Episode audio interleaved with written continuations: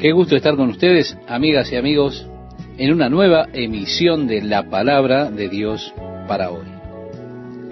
En nuestros días hay quienes dicen que Dios ha desechado a Israel como nación para siempre. Y agregan que todas las bendiciones, todos los pactos, las promesas que Dios hizo a esa nación se cumplen en la iglesia. Es decir, nos hemos convertido en el Israel espiritual, según el Espíritu Santo. Según el Espíritu Santo, dicen, somos el Israel espiritual. Y ello implica que Dios ha olvidado a la nación misma y ahora está vertiendo las enseñanzas que Él ha prometido a través de su pacto sobre la iglesia. Sus enseñanzas crean toda clase de problemas en cuanto a las perspectivas de la escatología o la ciencia que estudia los eventos futuros, porque inmediatamente coloca a la iglesia en la gran tribulación. Bien, al estar aquí en el capítulo 30 de Jeremías, encontrábamos donde Dios le habla a la nación de Israel como estando en la gran tribulación, experimentando ese tiempo de angustia para Jacob, de lo cual hemos hablado en nuestro programa anterior. Pero es nuestra vista y fuerte convicción que la iglesia no pasa por la gran tribulación, en tanto que la gran tribulación es ese periodo de tiempo de la ira de Dios que es vertida sobre este mundo, y el Señor dice que no hemos sido citados, es decir, habla de la iglesia, no hemos sido llamados para la ira. Así que cuando entramos ahora, estimado oyente, en el capítulo 31, es más o menos la continuación del capítulo 30, porque él dijo, en aquel tiempo, así comienza este capítulo 31, debemos preguntarnos, ¿en qué tiempo? Bien, cuando usted regresa al capítulo 30, versículo 24, se declara, no se calmará el ardor de la ira de Jehová hasta que haya hecho y cumplido los pensamientos de su corazón. En el fin de los días entenderéis esto. En aquel tiempo entonces serían los últimos días.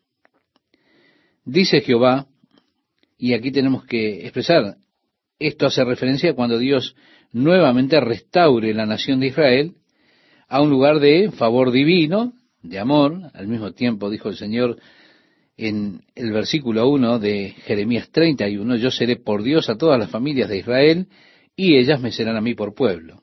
Bien, en el capítulo 9 de Daniel, Daniel estaba buscando al Señor, refiriéndose a la repatriación de los judíos, volviendo a su tierra después de los setenta años de cautividad allí en Babilonia, según lo había profetizado Jeremías. Todo el capítulo 9 de Daniel comienza con el hecho de que Daniel estaba o había estado leyendo las profecías de Jeremías y allí fue que él descubrió por las palabras de Jeremías que el tiempo en que Dios había ordenado la cautividad en Babilonia, el tiempo era de 70 años. Él estaba dándose cuenta que esos 70 años estaban a punto de cumplirse. Fue así que Daniel comenzó a orar al Señor confesando sus pecados y los pecados de la nación, confesando la justicia, el juicio de Dios, y en ese periodo de 70 años que ellos habían estado en el exilio de Babilonia se habían cumplido. Como Daniel estaba en oración, vino el ángel del Señor a él y le declaró que él era muy bendecido, muy favorecido por el Señor. Que el Señor había dicho a Daniel acerca de darle sabiduría y entendimiento en cuanto a la nación de Israel y su futuro.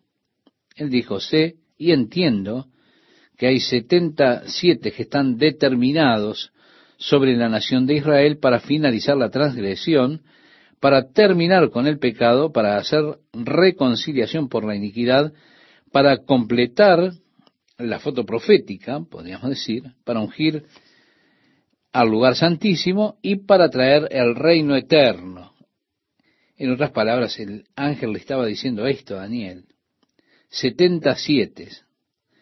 Y así le dice, sabe pues y entiende que desde la salida de la orden para restaurar y edificar a Jerusalén hasta el Mesías príncipe, habrá siete semanas y sesenta y dos semanas se volverá a edificar la plaza y el muro en tiempos angustiosos. Por supuesto, esto fueron 483 años que van desde el tiempo en que salió el edicto de Artajerjes para reconstruir y reedificar Jerusalén hasta la entrada de Jesucristo en aquella que es conocida por la mayoría como la entrada triunfal en Jerusalén. Entre el edicto de Artajerjes y la entrada triunfal pasaron 483 años exactos, es decir, al día desde que el mandato salió para restaurar y reconstruir Jerusalén, tomamos ese día como referencia, hasta que Jesús entra montado en un burrito a Jerusalén. Ahora, esto tiene algo que debemos nosotros tener cuidado con esto de los 69 siete. Tenemos un periodo de siete años que queda de estos 77 que el ángel le habló a Daniel, de los cuales reiteramos, se han cumplido 69 siete, es decir, 483 años, que es el equivalente, ya se cumplieron hasta que Cristo vino y dio la vida por nosotros. Pero queda un periodo de siete años, resta aún ese periodo que no tenemos otra explicación que la que estamos mirando. Porque el ángel dijo, y después de las sesenta y dos semanas se quitará la vida al Mesías, mas no por sí, o no recibiendo nada, y los judíos habrían de ser dispersos, y eso fue precisamente lo que aconteció. Cristo vino en el tiempo señalado por la Escritura, pero en lugar de ser ungido rey, en lugar de ser aclamado en ese momento, conduciendo así al reino eterno, en lugar de completar todas esas profecías, el Mesías fue muerto. Él, evidentemente, trajo la reconciliación de nuestras iniquidades por su muerte sobre la cruz. De esa manera, Él nos reconcilió con Dios. Es decir, Él terminó con el pecado. Terminó con el pecado en lo que refiere a nosotros, haciendo así la reconciliación para nosotros. Pero las últimas tres profecías todavía no fueron cumplidas. Aguardan aún por el cumplimiento futuro. El Mesías fue cortado, fue quitado. Luego prosigue el ángel en decir, y el pueblo de un príncipe que ha de venir destruirá la ciudad y el santuario, y su fin será con inundación, y hasta el fin de la guerra durarán las devastaciones. Bien, Daniel entonces salió, habló de la semana 70, pero hizo una interrupción definitiva entre la semana 69 y la semana 70. Hay un corte definido allí. Y esto ocurre precisamente cuando Jesús fue cortado, no por él mismo, sino para el pueblo, cuando él fue quitado de aquí, fue llevado arriba, sin recibir el reino. Los judíos fueron dispersados por todo el mundo y estuvieron dispersados por todo el mundo hasta que en la pasada generación el movimiento sionista tuvo lugar y así volvieron y están volviendo a su hogar, a la tierra de Israel, a partir de mayo de 1948, ya como un hogar para ellos esa tierra. Bien, Jesús, habiendo hecho referencia a la profecía de Daniel en Mateo 24, el Evangelio de Mateo capítulo 24, en respuesta a la pregunta de sus discípulos, ellos preguntaron, ¿cuáles serán las señales de tu venida del fin del siglo? Él dijo, por tanto, cuando veáis en el lugar santo la abominación desoladora de que habló el profeta Daniel, entonces los que estén en Judea huyan a los montes. Bien, ¿cuál es la abominación de la desolación que habló Daniel? ¿Qué es esa abominación de desolación hablada por el profeta? Es precisamente cuando el anticristo, el príncipe del pueblo, que ha de venir, ha de venir al templo y se posicionará en el lugar santo, en el lugar santísimo del templo, y allí creará esa abominación de desolación cuando declarará que Él es Dios, poniéndole fin así a las oraciones diarias, a los sacrificios y demandando ser adorado como Dios. El apóstol Pablo habla de esto en el capítulo 2 de su segunda carta a los tesalonicenses, cómo él se ha de parar en el templo de Dios declarándose él mismo ser Dios y demandando ser adorado como Dios. Ahora Jesús dijo esto como parte de una señal del fin de los siglos y su venida. Él está hablando nuevamente a los judíos y dice, por tanto, cuando veáis en el lugar santo la abominación desoladora de que habló el profeta Daniel, el que lee entienda, entonces los que estén en Judea huyan a los montes, el que esté en la azotea no descienda para tomar algo de su casa, y el que esté en el campo no vuelva atrás para tomar su capa.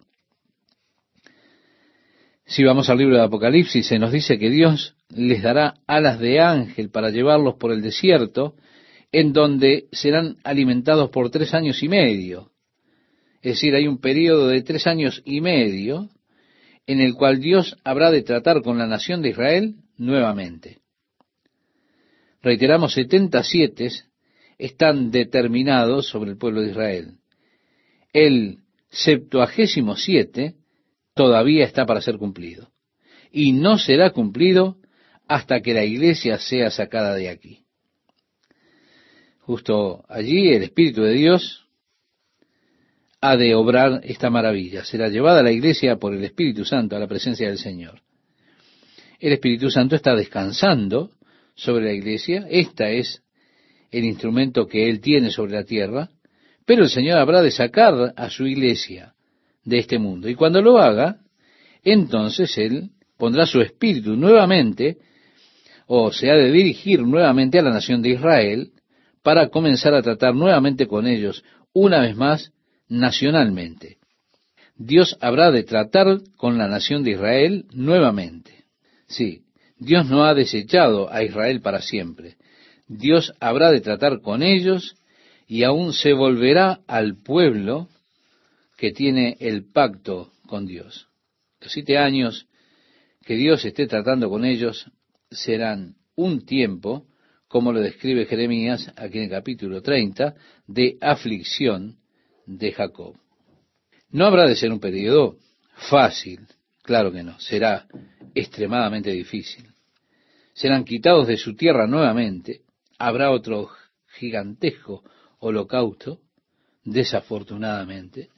Ocurrirá cuando Satanás vierta su ira contra este pueblo que fue el instrumento escogido por Dios para traer al Mesías al mundo. A través del anticristo buscará Satanás hacer guerra contra Israel para destruir a este pueblo completamente. Así que al final de este periodo de siete años, Jesús regresará nuevamente y el pueblo de Israel recibirá a Jesús, le reconocerán, le honrarán como su Salvador, como su Mesías, su Señor, y se congregarán con él en el reino sirviendo al Señor. Así que en aquel tiempo, dice el Señor, yo seré por Dios a todas las familias de Israel y ellas me serán a mí por pueblo. Es interesante que usted lea hasta el versículo 6 de este capítulo 31, donde se habla que Cristo ha de venir y establecerá el reino, se sentará sobre el trono, allí sobre el monte de Sión. Y luego tenemos hasta el versículo 9 una declaración interesante que hace Dios que declara que Efraín era el primogénito, porque si recordamos la historia de Manasés, que de hecho fue él el primogénito, ellos eran hermanos, los hijos de José, Manasés era el mayor, con todo Dios dijo que Efraín es mi primogénito. Así que el primogénito no significa siempre el primero que nació en cuanto a la relación de tiempo, sino que significa el primero en prominencia o el que tiene la preeminencia de los que nacieron. Esto nos hace entender otras escrituras que fueron usadas por un grupo conocido como los testigos de Brooklyn, intentando probar que Jesús no es Dios, que se manifestó en carne. Ahora a partir del versículo 10 leemos, Oíd palabra de Jehová, oh naciones, y hacedlo saber en las costas que están lejos, y decid, el que esparció a Israel lo reunirá y guardará como el pastor a su rebaño. Esta es la promesa de Dios. Él dice, hacedlo saber. El que esparció a Israel lo reunirá. Y agrega, porque Jehová redimió a Jacob, lo redimió de mano del más fuerte que él, y vendrán con gritos de gozo en lo alto de Sión, y correrán al bien de Jehová, al pan, al vino, al aceite y al ganado de las ovejas y de las vacas, y su alma será como huerta de riego, y nunca más tendrán dolor. Ese glorioso día cuando el pueblo de Israel sea recibido de nuevo y sea unido a su Dios y a su Hijo Jesucristo. Entonces la Virgen se alegrará en la danza, los jóvenes y los viejos juntamente, y cambiaré su lloro en gozo y los consolaré y los alegraré de su dolor.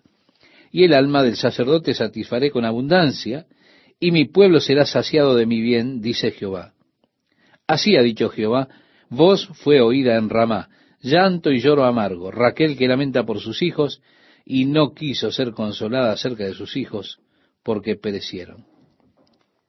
Estimado oyente, en el Evangelio de Mateo, ya en el Nuevo Testamento, allí se toma esto como una profecía que se cumplió en el hecho de que Herodes mató a todos los niños menores de dos años en el tiempo que nació Cristo para así poder destruir, como él pensaba, al rey que había nacido, aquel que estaban buscando los sabios de Oriente.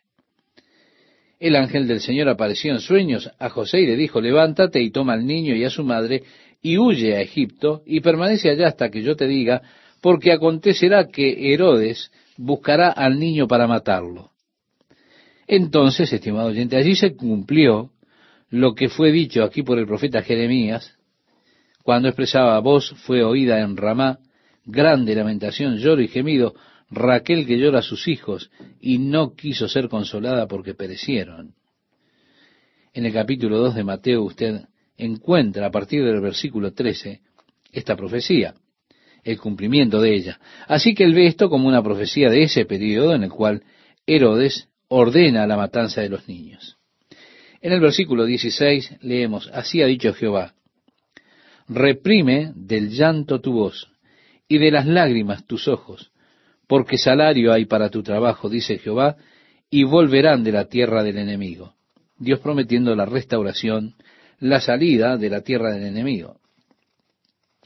Esperanza hay también para tu porvenir, dice Jehová, y los hijos volverán a su propia tierra. Es decir, tengan esperanza, habrán de salir, han de regresar a los límites de su país. Escuchando, he oído a Efraín que se lamentaba, me azotaste, y fui castigado como novillo indómito. Conviérteme y seré convertido, porque tú eres Jehová mi Dios. Porque después que me aparté tuve arrepentimiento, y después que reconocí mi falta, herí mi muslo, me avergoncé y me confundí porque llevé la afrenta de mi juventud. ¿No es Efraín hijo precioso para mí? ¿No es niño en quien me deleito? Pues desde que hablé de él, me he acordado de él constantemente. Por eso mis entrañas se conmovieron por él. Ciertamente tendré de él misericordia, dice Jehová. Ahora, estimado oyente, escuche cómo Dios habla acerca del descarriado hijo Efraín. No de esa forma. Dice, lo eché para siempre. Estoy en contra de él, lo desheredo. No, Dios no habla de esa forma. Dios habla del juicio que habría de venir sobre él y dice, pues, desde que hablé de él me he acordado de él constantemente, lo recuerdo aún. Y de hecho, también dice, por eso mis entrañas se conmovieron por él, ciertamente tendré de él misericordia. Así que lejos de desecharlo, está prometiendo tener misericordia de él. Establecete señales, dice el profeta, ponte majanos altos, nota atentamente la calzada, vuélvete por el camino por donde fuiste, Virgen de Israel, vuelve a estas tus ciudades. ¿Hasta cuándo andarás errante, oh hija contumaz? porque Jehová creará una cosa nueva sobre la tierra. La mujer rodeará al varón. Así ha dicho Jehová de los ejércitos, Dios de Israel. Aún dirán esta palabra en la tierra de Judá y en sus ciudades, cuando yo haga volver sus cautivos. Jehová te bendiga, oh morada de justicia, oh monte santo. Sí, eso será declarado nuevamente. Dirán, oh, el Señor te bendiga. Él dice, usaré este discurso en la tierra de Judá, en las ciudades, cuando traiga de regreso a los cautivos, cuando declaren, Jehová te bendiga, oh morada de justicia, oh monte santo. Y habitará allí Judá y también en todas sus ciudades labradores y los que van con rebaño, porque satisfaré al alma cansada y saciaré a toda alma entristecida. En esto me desperté y vi y mi sueño me fue agradable, dijo el profeta. Al pensar acerca de esto, Jeremías se levantó cuando Dios estaba hablándole estas cosas. Y fue una cosa hermosa darse cuenta que Dios hablaba de la restauración del pueblo que él mismo habría de hacer. Estaba enfrentando entonces en ese momento la destrucción del pueblo. Con todo, Dios lo lleva más allá de ese periodo oscuro de la historia que estaba viniendo sobre ellos y lo lleva hasta el fin verdaderamente para que viera la gloriosa restauración que produce la gracia de Dios y su gran amor por este pueblo. ¿Qué tal amigas, amigos? ¿Cómo están? Si tiene su Biblia a la mano y me acompaña, vamos a leer estos versículos 27 y 28 que nos dicen de esta forma. Así dice el Señor, si los cielos arriba pueden medirse y explorarse abajo los cimientos de la tierra, también yo desecharé toda la descendencia de Israel por todo lo que hayan hecho, declara el Señor. Vienen días, declara el Señor, en que la ciudad será reedificada para el Señor, desde la torre de Hananel hasta la puerta del ángulo. Si usted eh, regresa al capítulo primero de Jeremías, cuando Dios llama a Jeremías a este ministerio profético, Dios le dice a Jeremías, en el versículo 10 de ese capítulo 1, mira, hoy te he dado autoridad sobre las naciones y sobre los reinos, para arrancar y para derribar, para destruir y para derrocar, para edificar y para plantar. Así que Jeremías debía profetizar esa destrucción que venía sobre el pueblo. Ahora Dios declara, yo los he arrancado, los he derribado, los he destruido y derrocado, pero también yo construiré con ellos y plantaré. La restauración de Dios, de su obra con la nación de Israel, es de lo que trata. En aquellos días no dirán más, expresa el versículo 29, los padres comieron uvas agrias y los dientes de los hijos tienen la dentera, sino que cada cual por su propia iniquidad morirá. Todo hombre que coma uvas agrias, sus dientes tendrán la dentera. Si ellos tenían este proverbio, básicamente el proverbio lo que intentaba hacer era culpar a los padres por todas las calamidades que les venían a ellos, en lugar de aceptar por ellos mismos la responsabilidad. Al hombre no le gusta tomar responsabilidad por sus propias acciones. Si podemos culpar a otro por lo que hicimos mal, lo hacemos, siempre estamos buscando alguna víctima inocente. Siempre estamos buscando a alguien a quien culpar. La culpa no la quiere nadie. Porque vea usted, yo soy tan perfecto que si estas otras cosas ambientales no estuvieran allí alrededor mío, yo podría ser una persona perfecta. Pero es por estas cosas, todas estas molestias, todo lo que está en mi entorno, que me genera esta pérdida de templanza y crea estas cosas necias que yo hago, esto realmente no es mi culpa. Son los niños que tienen la TV muy fuerte en la otra habitación y es por eso que tiré el bajo y lo rompí. Estaba tocando ahí, pero me molestó tanto y por eso tiré el bajo y lo rompí. Pero no fue porque fue una reacción mía, sino que la promovieron en mí. La culpa es de los demás. Siempre estamos buscando a alguien a quien culpar por nuestras propias macanas. Así, este proverbio se había vuelto muy popular en el pueblo de Israel. Por eso ellos decían, bueno, ¿se da cuenta? Mis dientes tienen dentera porque mis padres comieron uvas agrias. Estaban siempre culpando a sus padres de sus problemas. Así que él dice, este es un proverbio que ya no se usará más. Cada hombre será responsable por sus propias acciones. Y en verdad, Cada uno de nosotros, cuando estamos delante de Dios, somos responsables por nuestras propias acciones. Nosotros no podemos decir, bueno, mi padre era un desastre, yo no puedo relacionarme bien contigo porque con un padre como el mío, que fue tan horrible como padre, bien, Dios dice que eso ya no sucederá. Usted tendrá que responderle a Dios por lo que usted haya hecho. Usted es responsable por lo que usted hace. Ahora, han existido grupos religiosos que intentaron quitar la responsabilidad eh, de sobre cada uno de los hombres. Y decían, bueno, nosotros seremos sus pastores y vamos a ser responsables por usted. Las personas realmente se unen a esto como todo movimiento.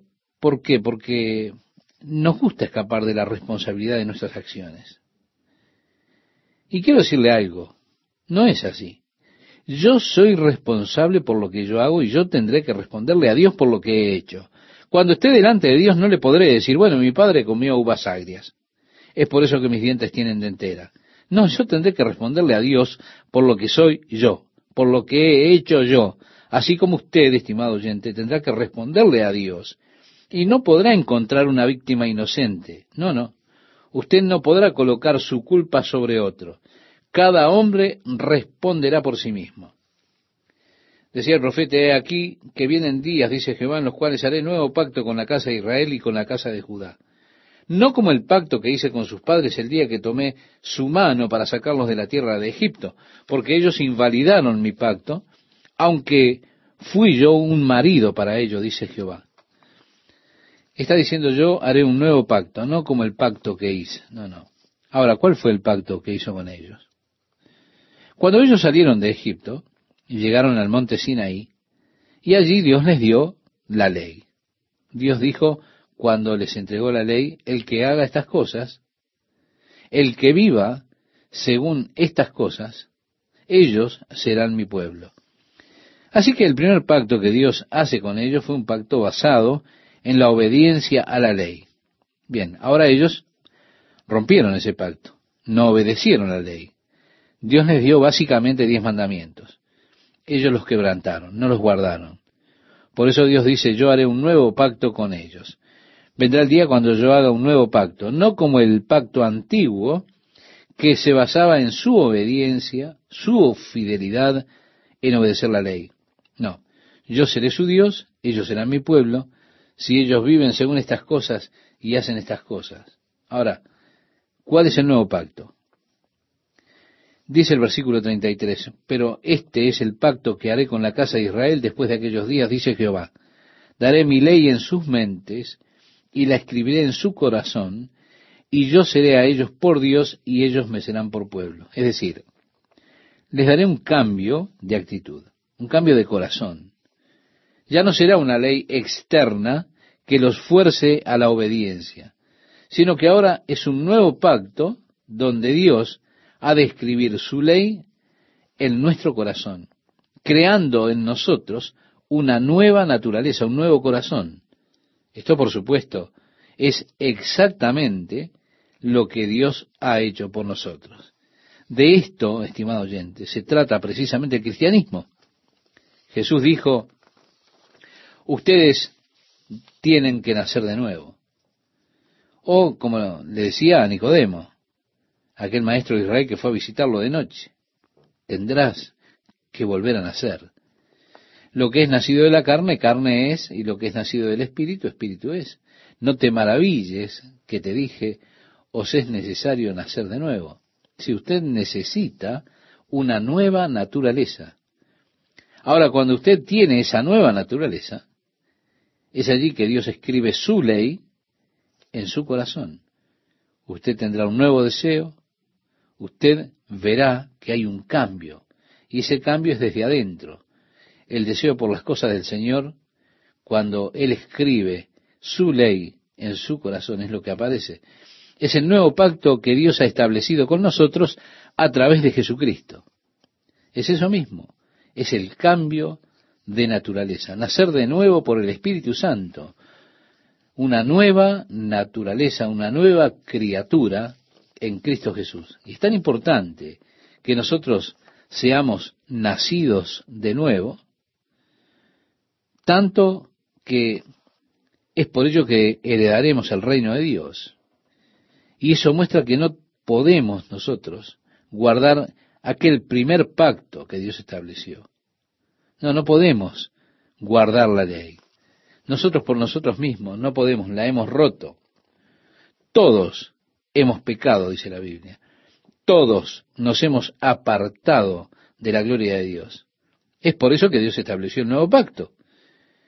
El antiguo pacto se estableció sobre la fidelidad del hombre en cuanto a obedecer la ley. El nuevo pacto es establecido sobre la base de la fidelidad de Dios para justificarnos por medio de nuestra fe en Jesucristo. El antiguo pacto fracasó. ¿Por qué? Porque estaba basado en el hombre. El nuevo pacto permanecerá porque está basado en la obra de Dios. Así que nosotros tenemos este nuevo pacto que Dios ha establecido con nosotros y que también establecerá con la casa de Israel en aquel día. Ellos aún están intentando relacionarse con Dios por medio del antiguo pacto y no pueden hacerlo, porque ellos ya no tienen los sacrificios que establecían la ley, que eran requeridos por Dios para cubrir sus pecados. Ellos aún están buscando relacionarse con Dios y lo quieren hacer fuera de ese pacto. Y lógicamente será solamente a través de Jesucristo que puedan ser quitados sus pecados como los nuestros. El versículo 34 nos dice, y no enseñarás más ninguno a su prójimo, ni ninguno a su hermano diciendo, conoce a Jehová, porque todos me conocerán, desde el más pequeño de ellos hasta el más grande, dice Jehová, porque perdonaré la maldad de ellos y no me acordaré más de su pecado. Qué pacto glorioso. Dios perdonando todas nuestras iniquidades y no acordándose más de nuestros pecados. Así ha dicho Jehová que da el sol para luz del día, las leyes de la luna y de las estrellas para luz de la noche, que parte el mar y braman sus ondas. Jehová de los ejércitos es su nombre. Si faltaren estas leyes delante de mí, dice Jehová, también la descendencia de Israel faltará para no ser nación delante de mí eternamente. Es decir, si usted puede detener el día y la noche, el orden que tienen la luna y las estrellas y todo lo demás, entonces Israel también dejará de ser una nación delante del Señor. Si ambas cosas son imposibles. Así ha dicho Jehová, si los cielos arriba se pueden medir y explorarse abajo los fundamentos de la tierra, también yo desecharé toda la descendencia de Israel por todo lo que hicieron, dice Jehová. He aquí que vienen días, dice Jehová, en que la ciudad será edificada a Jehová, desde la torre de Hananel hasta la puerta del ángulo, y saldrá más allá del cordel de la medida delante de él sobre el collado de Gareb, y rodeará a Goa y todo el valle de los cuerpos muertos, y de la ceniza y todas las llanuras hasta el arroyo de Cedrón, hasta la esquina de la puerta de los caballos al oriente, será santo a Jehová, no será arrancada ni destruida más para siempre. Estimado oyente, es interesante que las colinas y lo demás que se describe aquí son parte de la ciudad de Jerusalén. Todas están dentro de esa ciudad en el día de hoy. La ciudad se ha expandido fuera de esas áreas a las que se refiere aquí Jeremías. Palabra de Jehová que vino a Jeremías el año décimo de Sedequías, rey de Judá, que fue el año décimo octavo de Nabucodonosor. Aquí nos habla en el año once de Sedequías, es el año cuando Jerusalén cae. Esto es justamente al final. Y dice así entonces, el ejército del rey de Babilonia tenía sitiada Jerusalén, y el profeta Jeremías estaba preso en el patio de la cárcel que estaba en la casa del rey de Judá. Porque Sedequías, rey de Judá, lo había puesto preso diciendo, ¿por qué profetizas tú diciendo, así ha dicho Jehová? He aquí yo entrego esta ciudad en mano del rey de Babilonia y la tomará. Y Sedequías, rey de Judá, no escapará de la mano de los caldeos, sino que de cierto será entregado en mano del rey de Babilonia, y hablará con él boca a boca, y sus ojos verán sus ojos, y hará llevar a Sedequías a Babilonia, y allá estará hasta que yo lo visite. Y si peleareis contra los caldeos, no os irá bien, dice Jehová. fue debido a que esta profecía de Jeremías decía Sedequías será quitado el rey, lo mirará a él a sus ojos y lo llevará cautivo. Fue eso lo que enojó al rey para ponerlo en prisión a Jeremías. Esta profecía en particular a la que está refiriéndose es para mostrarle a usted que no hay un orden cronológico, no. Es una profecía que usted encontrará en el capítulo 34 de Jeremías. Así que esta profecía particular, que hace referencia a él mirándolo a los ojos y demás, ocurre más adelante. Por eso usted ve que no estamos teniendo aquí un orden cronológico en el libro de Jeremías, en cuanto se nos dan las profecías de esta manera. Así que él está ahora en prisión, en la prisión de la corte del rey. Seguimos adelante, dijo Jeremías, palabra de Jehová vino a mí diciendo, he aquí que Hananel, hijo de Salum, tu tío viene a ti, diciendo, cómprame mi heredad que está en Anatot, porque tú tienes derecho a ella para comprarla. Y vino a mí Hanamel, hijo de mi tío, conforme a la palabra de Jehová, al patio de la cárcel, y me dijo, compra ahora mi heredad que está en Anatot, en tierra de Benjamín, porque tuyo es el derecho de la herencia, y a ti corresponde el rescate. Cómprala para ti. Entonces conocí que era palabra de Jehová. Ahora, la parte incongruente de esto, estimado oyente, es que Benjamín ya había caído bajo Babilonia. Esta tierra en cuestión ya estaba bajo el control de los babilonios. Ellos habrían de ser cautivos también por setenta años. ¿Por qué entonces él querría redimir una tierra que ya estaba bajo el control babilónico? Así que cuando el Señor le habla a Jeremías y le dice, compra la tierra, mañana Hanamel, tu primo, vendrá y te pedirá que compres la tierra de su padre porque el derecho de redención es tuyo, ve y cómprala. Él pensó, es a mí, de seguro este no puede ser el Señor que me dice esto. Hasta cuando Hanamel vino y le dijo, hey, mi padre quiere que redimas la tierra, el derecho de redención es tuyo. Recién allí Jeremías dice entonces, supe que era el Señor hablándome, porque él aún no lo sabía, estaba turbado en este asunto.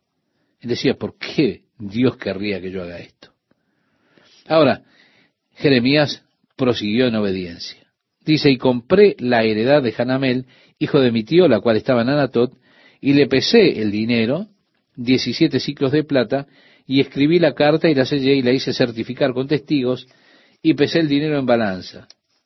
Sí, pesó en una balanza el dinero para su primo. Tomé luego la carta de venta, sellada según el derecho y costumbre, y la copia abierta.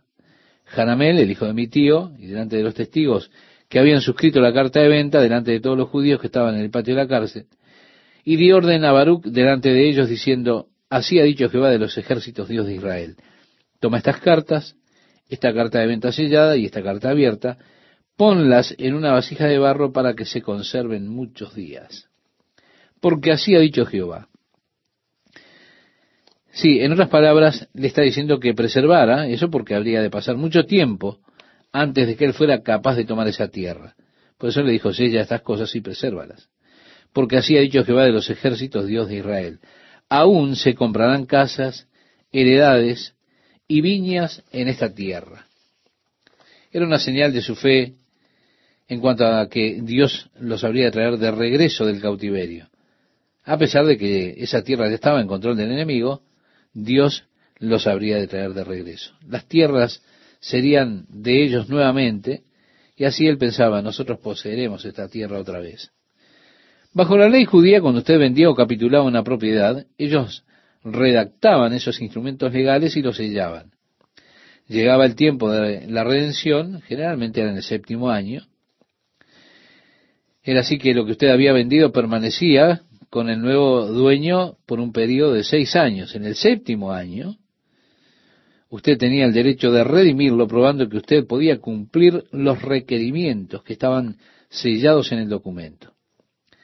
Así que en el momento de la redención, usted iba, llevaba esos documentos, rompía el sello, lo abría, y usted probaba que tenía el derecho de redimirlo. Luego usted pagaba el precio, lo que fuera requerido en el documento, y usted podía tenerlo. eso se convertía en su propiedad, así que usted realmente nunca eh, había vendido su propiedad permanentemente a menos que usted no pudiera redimirla en el año de la redención. De eso se trataba.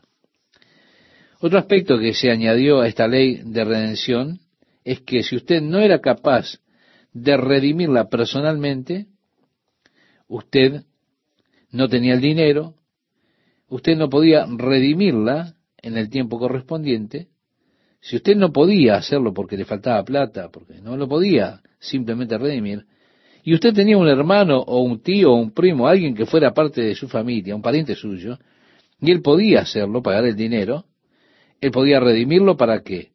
Para que esa propiedad permaneciera en la familia, con el nombre de la familia.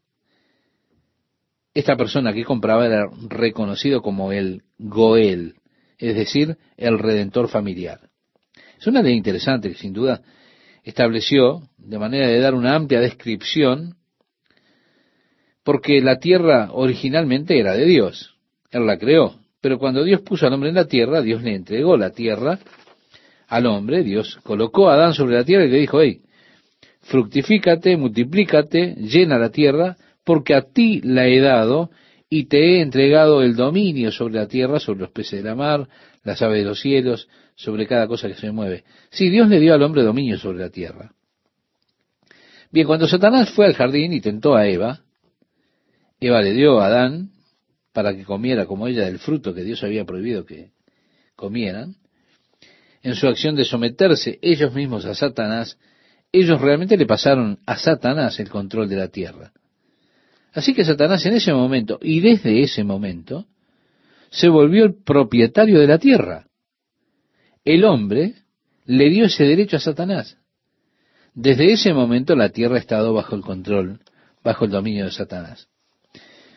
Entonces usted no ve el mundo como Dios lo creó. Tampoco ve el mundo que Dios pretendió. Usted ve un mundo lleno de sufrimiento. Pero Dios no quiso sufrimiento para este mundo. Usted ve un mundo que está lleno de prejuicio. Dios nunca pretendió eso para este mundo. Un mundo en el que los pobres son oprimidos por los ricos. Dios no quiso que fuese de esa manera.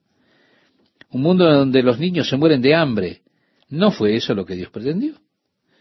Un mundo que está lleno de enfermedad, de calamidades, de maldades, de rebelión. Porque el hombre no obedece las leyes de Dios, ni obedecerá las leyes de Dios. Dios no quiso un mundo así.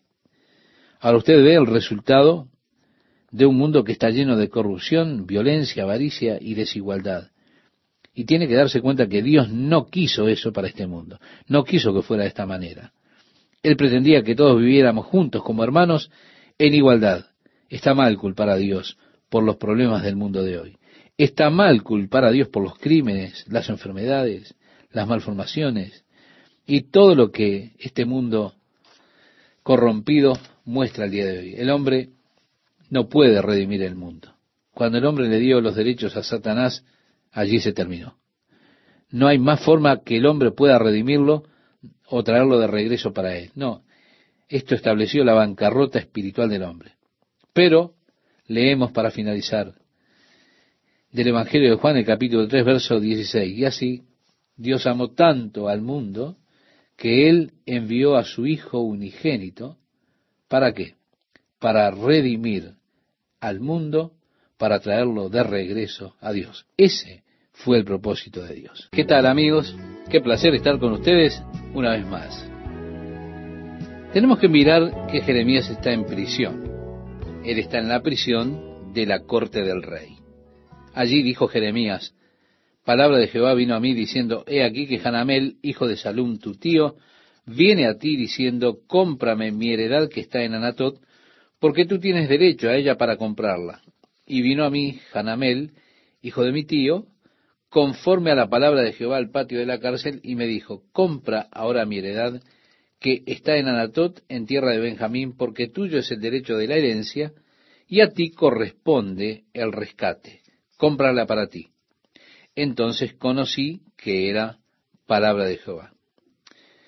Ahora, ¿por qué querría él redimir un campo que está bajo el control de Babilonia? Pero Jeremías fue obediente. Dice, y compré la heredad de Hanamel, hijo de mi tío, la cual estaba en Anatot. Y así hasta el versículo 14 nosotros mirábamos estos pasajes en el programa anterior. En otras palabras, está diciendo presérvalas porque habrá de pasar mucho tiempo antes de que podamos tener este campo. Sella estas cosas, presérvalas. Dios de Israel le dijo, toma estas cartas, esta carta de venta sellada, esta carta abierta, ponlas en una vasija de barro para que se conserven muchos días. Sí, también agrega, así ha dicho Jehová de los ejércitos, Dios de Israel, aún se comprarán casas, heredades y viñas en esta tierra. Y era una señal de su fe en Dios, su fe que Dios iba a traerlos de regreso de la cautividad a la tierra donde estaban. Por eso decía, habremos de poseer esta tierra nuevamente. Esta era una demostración de fe, de la fe del profeta. Bien, bajo la fe judía y bajo la ley judía, cuando usted haya vendido o hubiera perdido el derecho de la propiedad, usted nunca en realidad estaba vendiendo su propiedad permanentemente. O sea que usted podía redimirla en el año de la redención. Otro aspecto que fue añadido a esta ley de la redención es que si usted, por ejemplo, no podía redimirla porque usted no tenía dinero para hacerse de nuevo de su tierra, usted no podía redimirla en el año de la redención, el tiempo que había para que usted pudiese hacerse de nuevo de su tierra, si usted no podía porque no tenía dinero, pero tenía un hermano, un pariente, un primo, un tío, alguien que fuera parte de su familia, él podía dar ese paso, pagar el dinero y podía redimirla. Y la tierra entonces quedaba en posesión de la familia. Preservaba y mantenía el nombre de la familia. El que hacía esto era llamado Goel, o el familiar redentor. El que mantenía aquella propiedad en la familia. Una ley judía interesante que Dios, sin duda, estableció para dar una imagen más amplia. ¿Por qué? Y porque la tierra originalmente era de Dios, Él la creó. Cuando Dios puso al hombre sobre la tierra, le dio al hombre la posesión de la tierra. Y Dios lo dice, te la he dado y te he dado dominio sobre la tierra, sobre los peces del mar y las aves, sobre todo lo que se mueve. Así estableció en Génesis, cuando Dios creó al hombre y lo puso en el jardín. Sí, Dios le dio el dominio de la tierra al hombre. Pero cuando vino Satanás al jardín de Edén y tentó a Eva, Eva comió del fruto que Dios había prohibido que se comiese de él, y le dio también a Adán, el cual comió de ese fruto. Y así se sometieron a la voluntad de Satanás. Ellos entregaron el control de la tierra a Satanás. Desde ese tiempo, la tierra ha estado bajo dominio del diablo. Usted mira el mundo de hoy y no ve el mundo que Dios creó, el mundo que Dios pretendió. Por eso está mal culpar a Dios por los problemas que tiene el mundo de hoy. Cuando el hombre perdió el derecho de propiedad, el derecho de propiedad del mundo y se lo dio a Satanás, ahí terminó toda la cuestión para el hombre. Ya no tenía manera de redimirlo.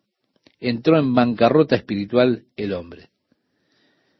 Pero como terminábamos el programa anterior, en el Evangelio de Juan capítulo 3 verso 16 dice, porque de tal manera amó Dios al mundo, que ha dado a su Hijo unigénito. ¿Y cuál fue el propósito? Preguntamos, de dar a su Hijo unigénito para que muriera. El propósito de Dios fue redimir el mundo para Dios. Bien, Jesús se hizo hombre para que así, en ese estado, en esa condición, Él pudiese ser nuestro pariente redentor. Sí, Jesús es nuestro pariente redentor. Por eso se hizo hombre, para poder redimir o volver el mundo para Dios. Cuando Jesús vino, Satanás lo llevó a la cumbre de un monte alto y allí le muestra a Jesús todos los reinos del mundo y Satanás dijo, a ti te daré toda esta potestad y la gloria de ellos, porque a mí me ha sido entregada y a quien quiero la doy. Si tú postrado me adorades, todos serán tuyos. ¿Se da cuenta Satanás? Prometiéndole a Jesús los reinos. Jesús dijo, no. ¿Qué quieres decir? No son tuyos, no los puedes dar. Si Jesús reconoció que Satanás los tenía. Él estaba allí alardeando, diciendo, son míos y los doy a quien quiero. Un alarde del diablo. Ahora, eso todavía es cierto. Aún el mundo es del diablo. Aunque ya Jesús pagó el precio de la redención por su muerte en la cruz, Él nos redimió por su sangre, pagó el precio. Con todo, aunque Él pagó el precio, el mundo todavía está bajo el control del diablo. El mundo está en sujeción a Satanás. Está bajo el gobierno de Satanás. Y toda la creación aúna gime esperando el día de la manifestación de los hijos de Dios. Ese día de la redención. Ese día que esperamos y anhelamos. Cuando miramos en el libro de Apocalipsis, en el capítulo 4, Juan es llevado o trasladado a la esfera celestial y él ve allí el trono de Dios. Ve a los ancianos en sus tronos, tronos menores que están alrededor del trono, del gran trono de Dios. Él ve el mar de cristal delante del trono y ve los querubines que están allí, escucha cuando adoran a Dios, escucha como dicen, Santo, Santo, Santo, Señor Todopoderoso, el que es, que fue y que ha de venir. También ve los veinticuatro ancianos en ese momento caer sobre sus rostros, tomar sus coronas de oro y ponerlas delante de los pies de aquel que está en el trono, en este mar de cristal que está delante del trono de Dios y escucha allí esta declaración, Señor, digno eres de recibir la gloria, la honra y el poder, porque tú creaste todas las cosas, y por tu voluntad existen y fueron creadas. Esto está en el capítulo 4, verso 11 de Apocalipsis. Ahora, cuando usted se mueve un poco al capítulo 5, allí Juan ve en la diestra de que está sentado en el trono un rollo que está sellado, el cual tiene siete sellos escritos dentro y fuera, por dentro y por fuera. Muy bien. Ahora, aquí usted tiene la cosa que vemos con Jeremías, cómo hacían ellos esos rollos y sellaban, este, poniéndolo en un lugar cubierto, protegiéndolo, y dejaban, por supuesto, uno de esos rollos abiertos. Tenían allí los instrumentos o lo que llamamos los títulos de propiedad. Aquí vemos que tiene un rollo sellado con siete sellos y el ángel proclama a gran voz, ¿quién es digno de tomar los rollos y desatar los sellos? En otras palabras, ¿quién puede asumir la redención de la tierra para que vuelva a ser de Dios? Y dice, y ningún hombre fue hallado digno en el cielo o en la tierra o debajo del mar de tomar el rollo y desatar los sellos. Y yo, Juan, comencé a llorar convulsivamente porque no fue hallado nadie que fuese digno. Vemos como pregunta allí el ángel, ¿por qué estás angustiado, Juan? Y porque si nadie redime la tierra en este momento, seguirá estando bajo el control de Satanás. Eso era más de lo que Juan podía soportar. Pero el anciano me dijo, no llores, Juan. Mira el león de la tribu de Judá que ha vencido. Él habrá de tomar el rollo. Juan dice allí en ese capítulo 5, y miré y vi que estaba en pie un cordero como inmolado y tomó el libro de la mano derecha del que estaba sentado en el trono. Y cuando hubo tomado el libro, los cuatro seres vivientes y los veinticuatro ancianos se postraron delante del Cordero, todos tenían arpas y copas de oro llenas de incienso, que son las oraciones de los santos, y cantaban un nuevo cántico diciendo, digno eres de tomar el libro y de abrir sus sellos, porque tú fuiste inmolado y con tu sangre nos has redimido para Dios de todo linaje y lengua y pueblo y nación, y nos has hecho para nuestro Dios reyes y sacerdotes, y reinaremos sobre la tierra. Bien, después habla allí de una multitud de ángeles, más una multitud de otros que se unieron para cantar, el cordero que fue inmolado es digno de tomar el poder, las riquezas, la sabiduría, la fortaleza, la honra, la gloria y la alabanza y demás. Ese glorioso día llegará cuando los reinos de este mundo se vuelvan los reinos de nuestro Señor, de Cristo, la tierra será restaurada y entonces veremos lo que Dios tenía planificado, planeado desde el principio, cuando Él creó la tierra y colocó sobre ella al hombre, cuando vivamos juntos en paz, en amor, en armonía, en justicia, cuando todos los sistemas comerciales sean puestos de lado. Así que tenemos esta pequeña perspectiva aquí en Jeremías, y es interesante porque le da a usted una visión de esta ley. Es otra faceta extra aquí que encontramos bastante interesante que ocurría bajo la ley judía. Por supuesto, Jesús entonces toma el rollo y él comienza a abrir los sellos. Y vienen los juicios. Después viene el capítulo 10. El rollo está abierto. Él pone un pie sobre el mar, un pie sobre la tierra, y dice, los reinos de este mundo han venido a ser los reinos de nuestro Señor Jesucristo. Sí, Él reclama aquello que compró con su sangre.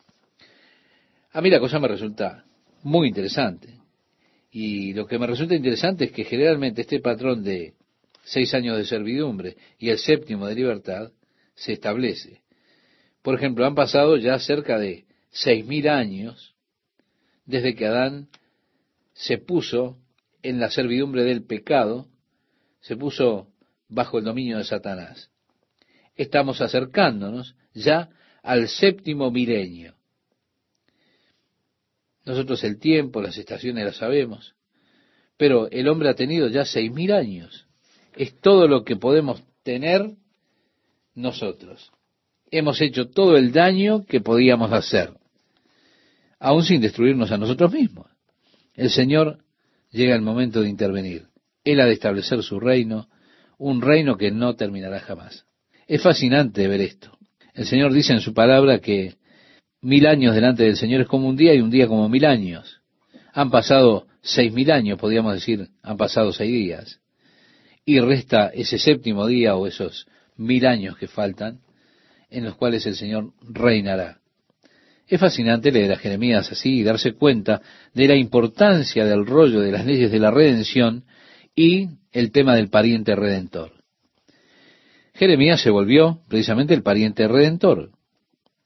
Yalum no podía redimir su propia heredad. Jeremías dio un paso y la redimió para él. Es como el hombre, el hombre no se puede redimir a sí mismo. Jesús dio ese paso y nos redimió. Jesús redimió el mundo y nos redimió a nosotros como sus hijos. En el capítulo 32, verso 16, leemos, y después que di la carta, dijo Jeremías, de venta a Baruch, hijo de Nerías, oré a Jehová diciendo, se da cuenta que Jeremías todavía se preocupaba por esto. Estaba como diciendo, Señor, es estúpido que compré esto. ¿Por qué tendría que haberlo hecho?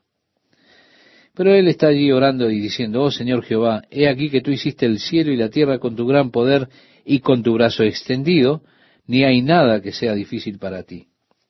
Bien, yo pienso que es valioso estudiar las oraciones que hay en la Biblia, y especialmente esta oración de Jeremías, es una de las que es muy valiosa de estudiar. Yo quiero que usted note, estimado oyente, cómo comienza él la oración, su oración. Oh Señor Jehová, he aquí que tú hiciste el cielo y la tierra, nada hay difícil para ti. Qué gloriosa manera de comenzar una oración. Nosotros tenemos en el Evangelio de Mateo, capítulo 6, verso 9, lo que es conocido como el Padre Nuestro. Comienza diciendo, Padre nuestro que estás en los cielos, santificado sea tu nombre. Los discípulos siguieron bastante esto en su oración. Ellos habiéndolo oído, dice, alzaron unánimes la voz a Dios y dijeron, soberano Señor, tú eres el Dios que hiciste el cielo y la tierra, el mar y todo lo que en ellos hay. Así comenzaron los discípulos, según el libro de los Hechos capítulo 4, verso 24, su oración. Es bueno cuando usted comience a orar, estimado oyente, en su acción de dirigirse a Dios, que de alguna manera usted recuerde quién es al que usted le está hablando. Señor, no hay nada difícil para ti. Sería bueno que usted recordara esto cuando ora. Volviendo a Jeremías capítulo 32, verso 18, dice el profeta, que haces misericordia a millares y castigas la maldad de los padres en sus hijos después de ellos. Dios grande, poderoso, Jehová de los ejércitos, es su nombre. Grande en consejo y magnífico en hechos. Porque tus ojos están abiertos sobre todos los caminos de los hijos de los hombres, para dar a cada uno según sus caminos, según el fruto de sus obras. Tú hiciste señales y portentos en tierra de Egipto hasta este día, y en Israel, y entre los hombres. Y te has hecho nombre como se ve en el día de hoy y sacaste a tu pueblo Israel de la tierra de Egipto. Y así podemos seguir leyendo hasta el versículo 24. Él está diciendo allí, tú has dicho que habrá espada, pestilencia y hambre, y Dios lo estamos viendo. El verso 25 nos dice, oh Señor Jehová, y tú me has dicho, cómprate la heredad por dinero, y pon testigos, aunque la ciudad sea entregada en manos de los caldeos. Le está diciendo a Dios, tú eres tan inteligente, has hecho todo, pero Dios, para mí no es muy sabio este comprar este campo porque está bajo el dominio babilónico. Tú me dijiste que lo comprara. Cómprate la heredad por dinero. Ahora, ¿por qué habría de comprarla cuando esto estará bajo dominio o está bajo dominio babilónico? Es interesante que él no se está quejando hasta que llega al punto de hacer una larga oración. No, no, no, no. No se apresura con la queja, sino que él habla acerca de la grandeza de Dios, del poder de Dios, de todo eso. Finalmente llega al real asunto que quería tratar. Él dice, Dios, tú has hecho todas estas cosas y ahora me dices que compre este campo. Cuando los caldeos ya han tomado el lugar, por eso el Señor le habla, le contesta Jeremías. Y dice, y vino palabra de Jehová a Jeremías diciendo, he aquí que yo soy Jehová. Dios de toda carne. ¿Habrá algo que sea difícil para mí? Jeremías dice, Señor, tú eres Dios, no hay nada demasiado difícil para ti. Y aquí Dios está diciendo, ¿hay algo difícil para mí? Por tanto, así ha dicho Jehová, he aquí voy a entregar esta ciudad en manos de los caldeos y en manos de Nabucodonosor, rey de Babilonia, y la tomará. Y vendrán los caldeos que atacan esta ciudad y la pondrán a fuego, la quemarán. Asimismo las casas sobre cuyas azoteas ofrecieron incienso a Baal y derramaron libaciones a dioses ajenos para provocarme a ira. Si todas aquellas casas allí, con azoteas, los patios de las personas estaban en los techos de las casas, eran áreas familiares. En ese día el pueblo ofrecía sacrificios a los dioses falsos, vertiendo las bebidas a los falsos dioses, todo eso allí sobre los techos de sus propias casas. El Señor dice, las voy a quemar. Porque los hijos de Israel y los hijos de Judá no han hecho sino lo malo delante de mis ojos.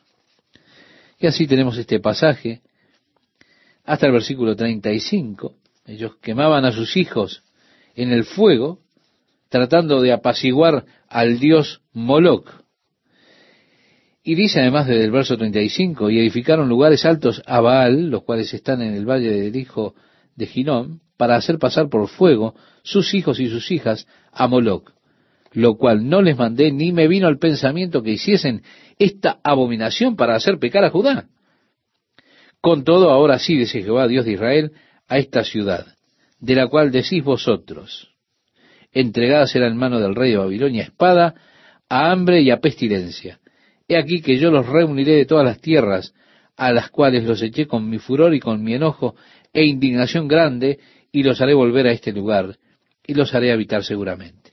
Si es Dios que está diciendo, esto ha de pasar, pero aquí entramos en el futuro. Miren, en el futuro los voy a congregar de entre todos los pueblos, a donde los he expulsado en mi furor, con mi enojo e indignación grande, y los haré volver a este lugar, los haré habitar con seguridad, es decir, seguramente.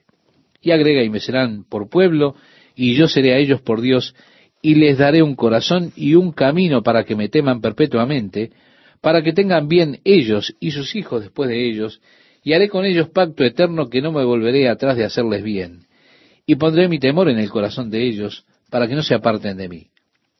Y me alegraré con ellos haciéndoles bien, y los plantaré en esta tierra en verdad de todo mi corazón y de toda mi alma, porque así ha dicho Jehová. Como traje sobre este pueblo todo este gran mal, así traeré sobre ellos todo el bien que acerca de ellos hablo, y poseerán heredad en esta tierra de la cual vosotros decís, está desierta, sin hombres, sin animales, es entregada en manos de los caldeos.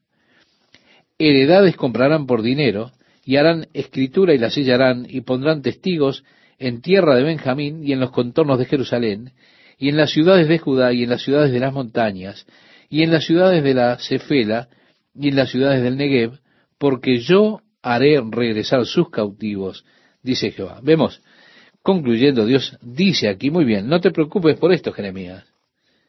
Ellos han de volver a la tierra. La tierra será de ellos nuevamente. Habré de cumplir mi promesa y los traeré de regreso.